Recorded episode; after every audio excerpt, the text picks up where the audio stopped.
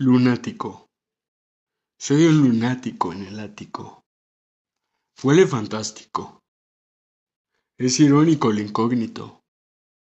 Cuando me siento galáctico. En una captura me quedé. En una mirada me obsesioné. Hasta que conmocioné. Y ahora hoy. No hay que nacer ni perecer.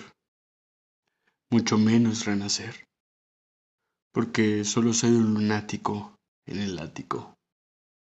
Con el pensamiento discrónico y el sentimiento nostálgico, he de concluir la necesidad de fluir entre el líquido de vivir hasta sentir. Eso de lo que no se puede huir por ahora. Morir.